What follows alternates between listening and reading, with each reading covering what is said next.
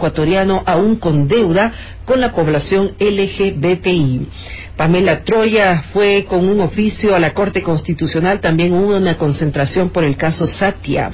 La lucha por el matrimonio igualitario que impulsan los colectivos LGBTI recobra fuerza en el país tras una opinión consultiva de la Corte Interamericana de Derechos Humanos que fue difundida el 9 de enero pasado.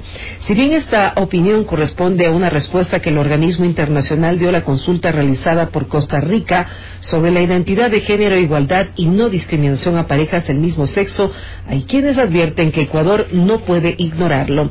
Sin duda alguna es un elemento sustancial que genera un antes y un después de la situación de la población LGBTI en el continente americano, así lo ha expresado José Guerrero, director general de Educación e Investigación de la Defensoría del Pueblo.